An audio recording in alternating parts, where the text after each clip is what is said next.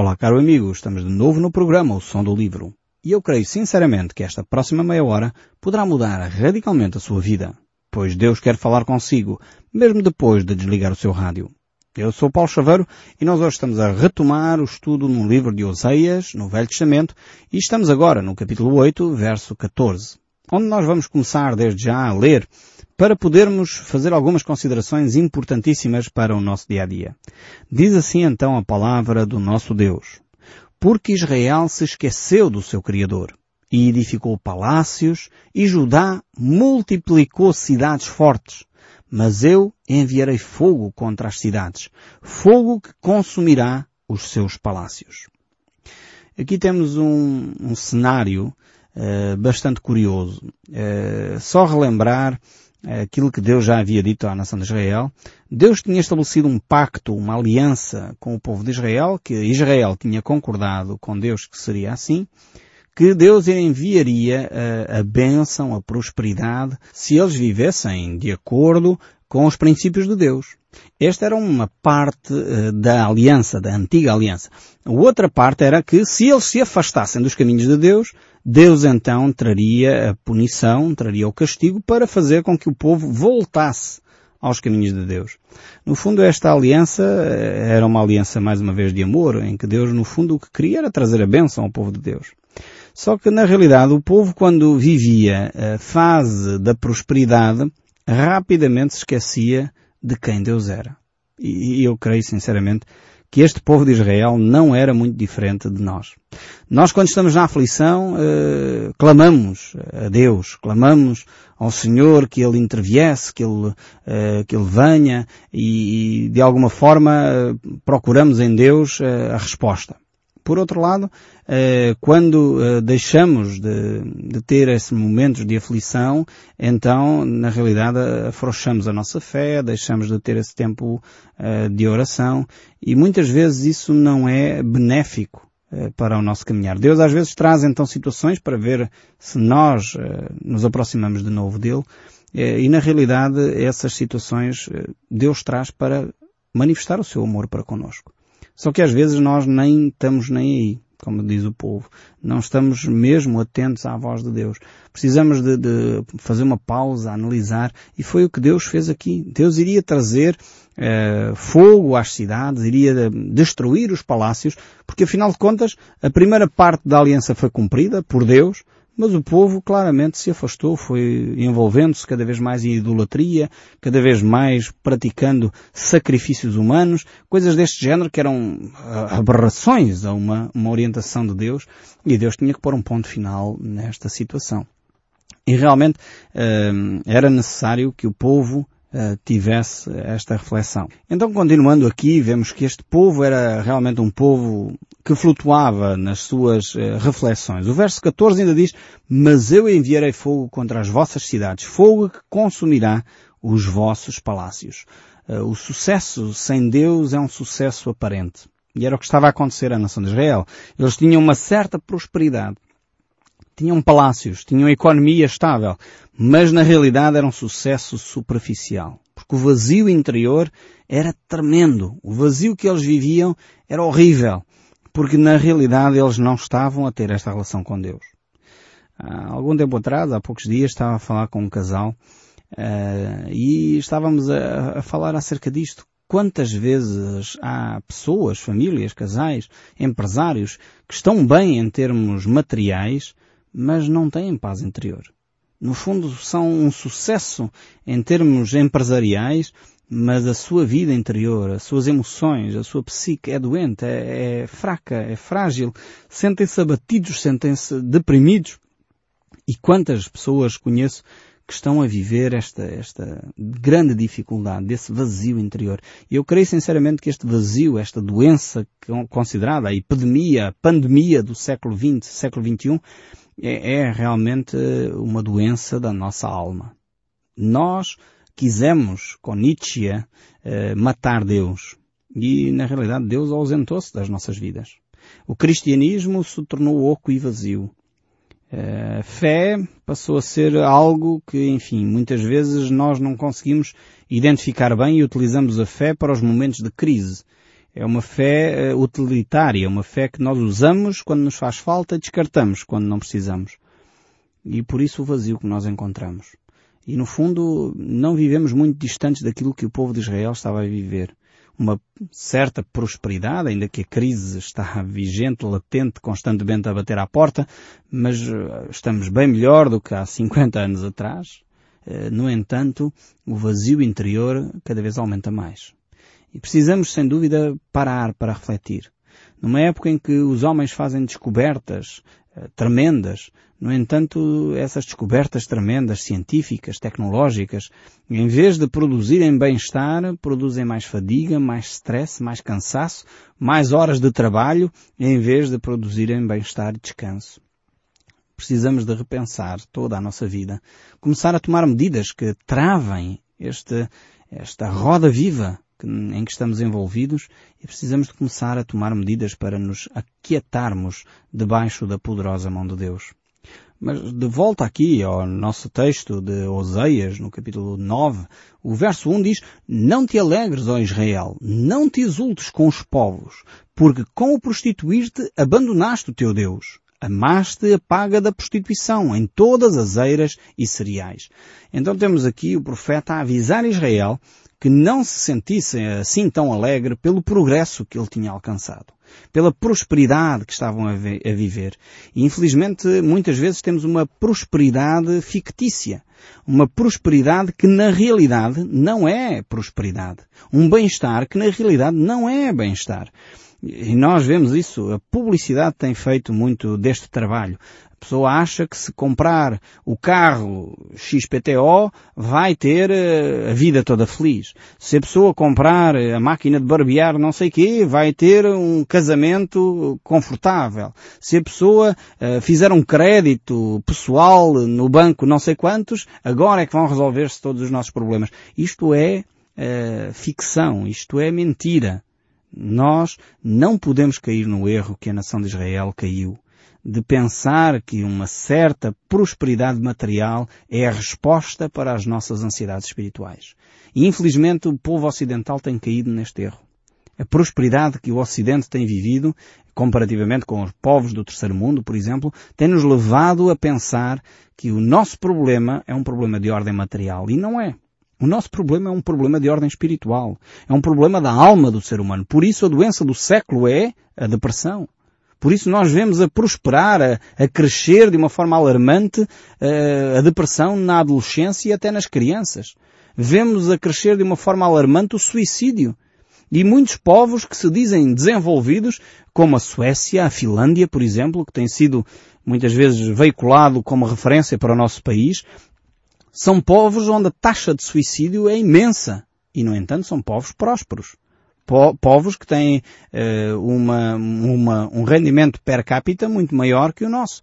No entanto, as pessoas estão uh, desanimadas, desencorajadas, porque o problema da sociedade contemporânea, o problema da nossa sociedade portuguesa é um problema de ordem espiritual, não um problema material. O problema material resolve-se facilmente resolve-se após os problemas de ordem espiritual estarem resolvidos. E infelizmente nós temos invertido esta realidade. Jesus diz buscar em primeiro lugar o reino de Deus e a sua justiça e depois diz a seguir, e todas as outras coisas, e todas as outras coisas Jesus estava-se a referir ao comer, ao beber, aos bens essenciais, tudo isso, diz Jesus, vos será acrescentado. Agora, Jesus não está a fazer esta afirmação para dar espaço à preguiça. Não confundam. Ah, então eu vou buscar o reino de Deus, vou para um mosteiro e o resto, enfim, não é isto que Jesus está a dizer. Mas quando nós pomos realmente a nossa vida em ordem com Deus, quando nós pomos as coisas com seriedade, com sinceridade, não, não, não estamos aqui a, enfim, a, fingir de cristãos, mas estamos a ser cristãos verdadeiramente, Deus cumpre as suas promessas. Isto tem sido visto. É apenas que os historiadores eh, não analisem a história nesta perspectiva. Quase desafio alguns historiadores que me tiverem a ouvir a fazer esta análise histórica. Eh, como é que a prosperidade das nações se tem desenvolvido com base eh, nos seus valores cristãos. E nós vamos provavelmente ficar uh, espantados ao ver como os povos mais prósperos são aqueles que têm optado por ter Deus como a sua referência. Têm optado por ter um relacionamento com Deus fervoroso. E, e vamos ver, surpreendentemente, que esses povos têm se desenvolvido de uma forma tremenda. Mas como já vimos por aqui, pelo texto que nós estamos a analisar, eh, mesmo quando alguns povos se afastam de Deus, não querem saber de Deus, mesmo assim a misericórdia de Deus é tão grande que muitas vezes ainda toca essas nações e traz bênção a essas nações. Portanto, eh, vemos aqui a nação de Israel com algum grau de prosperidade, eh, porque Deus queria trazê-los a uma reflexão mais profunda, mesmo eles tendo abandonado a relação com Deus. Então é necessário realmente nós percebermos isto. Mas quando nós não entendemos a bem, Deus traz então situações que muitas vezes nos fazem refletir. Alguém disse um dia que Deus uh, nos sussurra, fala assim baixinho ao nosso ouvido, ao nosso coração, através do seu amor. Quando nós não ouvimos o amor de Deus, Deus fala-nos pela sua palavra. E quando nós não ouvimos a sua palavra, Deus grita-nos pelo sofrimento. Então Deus sussurra pelo amor, fala pela palavra e grita pelo sofrimento. Quando estamos a viver períodos difíceis, provavelmente é Deus a gritar connosco para nos chamar a atenção. E aqui o gritar não é ralhar. O gritar aqui é cuidado, estás em perigo, alerta. É um alerta que Deus traz à nossa vida para nós mudarmos de direção.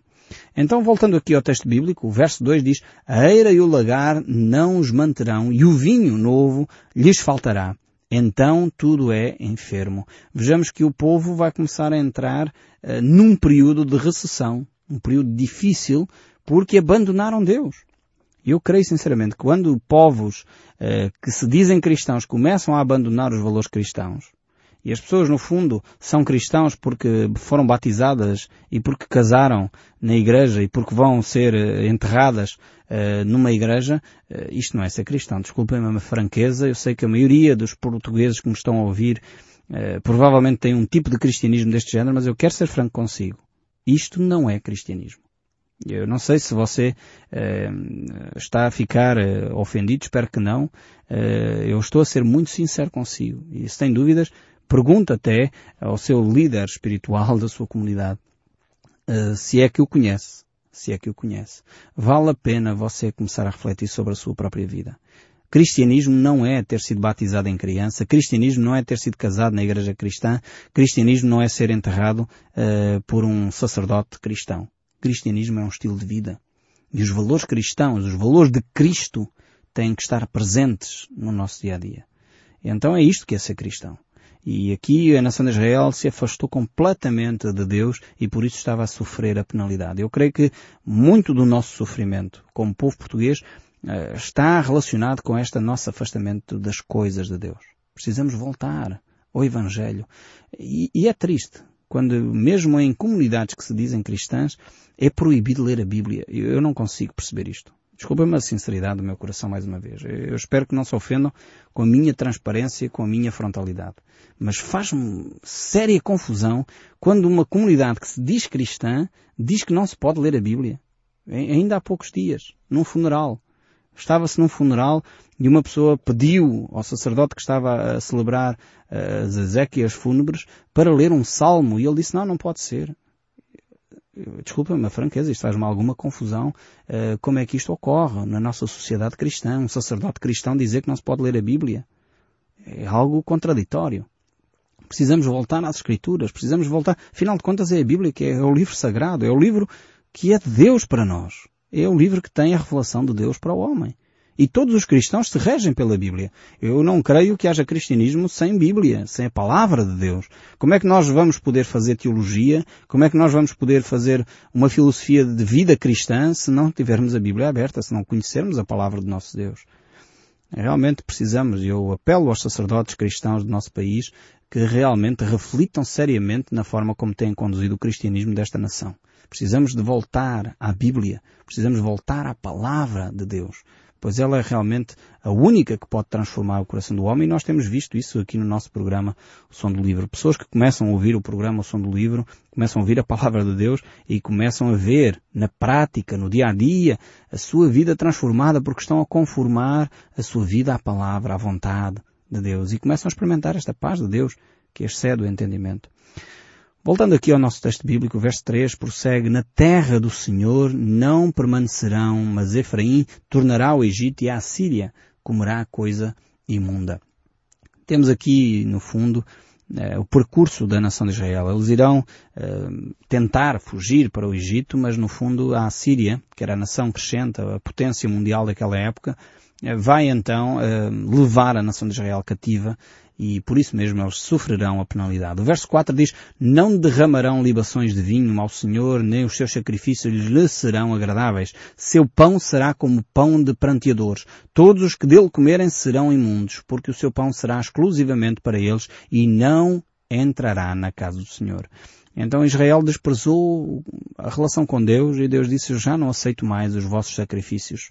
Já não aceito mais aquilo que vocês me querem dar. No entanto, o amor de Deus, que é tremendo para com a nação de Israel, ele sempre, sempre dá uma oportunidade à nação de Israel. Mas eles terão que sofrer, no fundo, as consequências dos seus atos.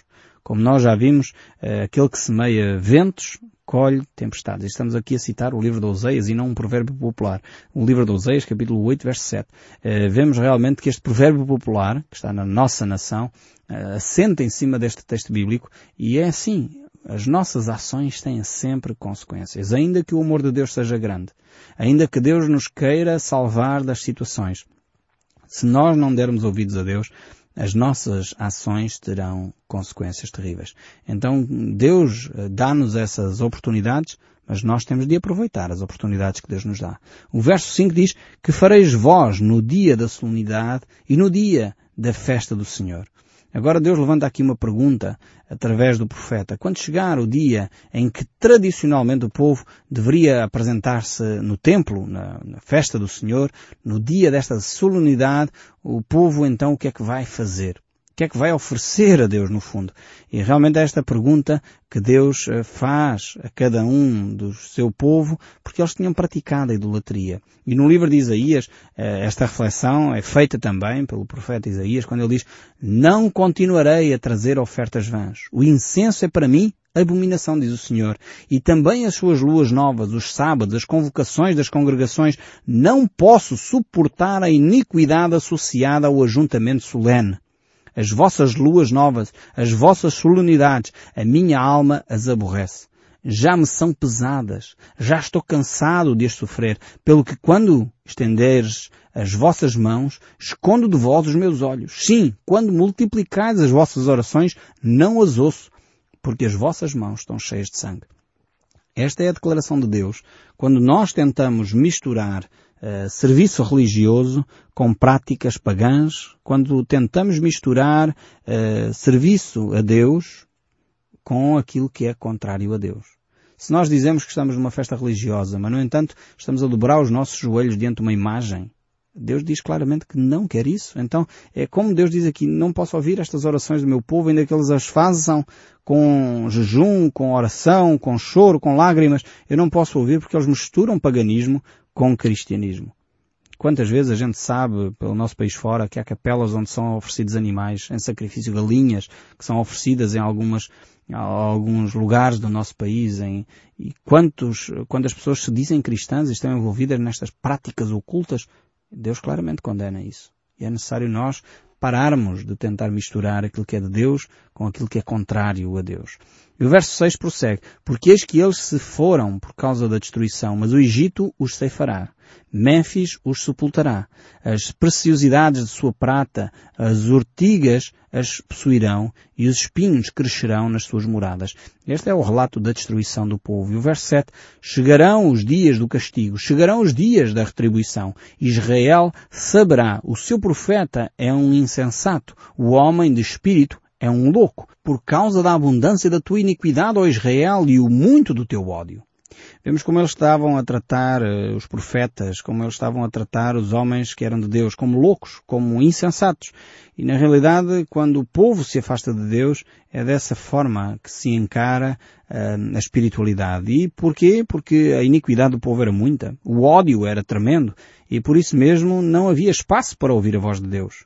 Quanto mais nos afastamos de Deus, mais aquilo que é de Deus nos parece loucura. Quanto mais nos afastamos de Deus, aquilo que era sábio passa a ser loucura. E realmente nós precisamos de repensar eh, alguns dos valores da nossa sociedade que, se estivermos em Deus, fazem todo o sentido, quando estamos longe de Deus, parecem loucura. Por, como, por exemplo, falar a verdade. Quando se está em Deus, é óbvio. Quando não se está em Deus, a mentira é, é o normal. Então passa-se uma fatura falsa, é normalíssimo. Enganar eh, o fornecedor é normal. Dizer que eu tenho encomenda pronta quando não tenho, claro, safei a situação. E passamos a viver debaixo de uma mentira quem diz isto, diz muitos outros exemplos que poderíamos dar aqui de como a mudança de valores é alterada por estarmos ou não estarmos próximos de Deus. E o verso segue, o verso 8, a dizer, o profeta é sentinela contra Efraim. Ao lado do meu Deus, laço de passarinheiro e em todos os seus caminhos, inimizade na casa do seu povo. Então aqui o profeta é considerado como, no fundo, aquele que está à espera numa torre de vigia para alertar do perigo. Mas aqui o povo desprezou essa, essa chamada de alerta. E o verso 9 ainda diz, Muito profundamente se corromperam como nos dias de GBA. O Senhor se lembrará das suas injustiças e castigará os pecados deles. Achei a Israel como uvas no deserto. Vi os vossos pais como as primícias da figueira nova, mas eles foram para Baal Peor e se consagraram à vergonhosa idolatria e se tornaram abomináveis como aquilo a que amaram. Vemos como o povo caminhava neste afastamento de Deus. E o verso 11, quando a Efraim, a sua glória voará como ave. Não haverá nascimento, nem gravidez, nem concepção, ainda que venham a criar os seus filhos, eu os privarei deles, para que não fique nenhum homem. Ai deles, quando deles me apartar. Efraim, como planearei, será como tiro, plantado num lugar aprazível, mas Efraim levará os seus filhos ao matadouro. Dá-lhes, ó Senhor, como lhes darás. Dá-lhes um vento estéril e seios secos, toda a sua malícia se acha em Gilgal, porque ali passei a aborrecê-los por causa da sua maldade, das suas obras, os lancei fora da minha casa, já não os amarei. Todos os seus príncipes são rebeldes, feridos está Efraim, secaram-se as suas raízes, não dará fruto ainda que gerem filhos, eu mataria os mais queridos do seu ventre. O meu Deus os rejeitará, porque não ouvem e andam errantes entre as nações. Aqui temos de facto esta reflexão tremenda uh, que o profeta faz acerca do estado da nação. E é necessário nós ouvirmos a voz de Deus, porque o desejo de Deus era que o povo tivesse uma vida e uma vida abundante. Esse foi o propósito pelo qual Jesus veio. E, no entanto, Jesus nos ensinava dizendo, vós não tendes vida porque não quereis vir a mim. E se nós nos aproximarmos de Deus, podemos experimentar uma vida completamente diferente. Eu espero que você faça a opção certa de procurar encontrar vida. E eu espero sinceramente também que o som deste livro continue a falar consigo, mesmo depois de desligar o seu rádio. Que Deus o abençoe ricamente e até ao próximo programa.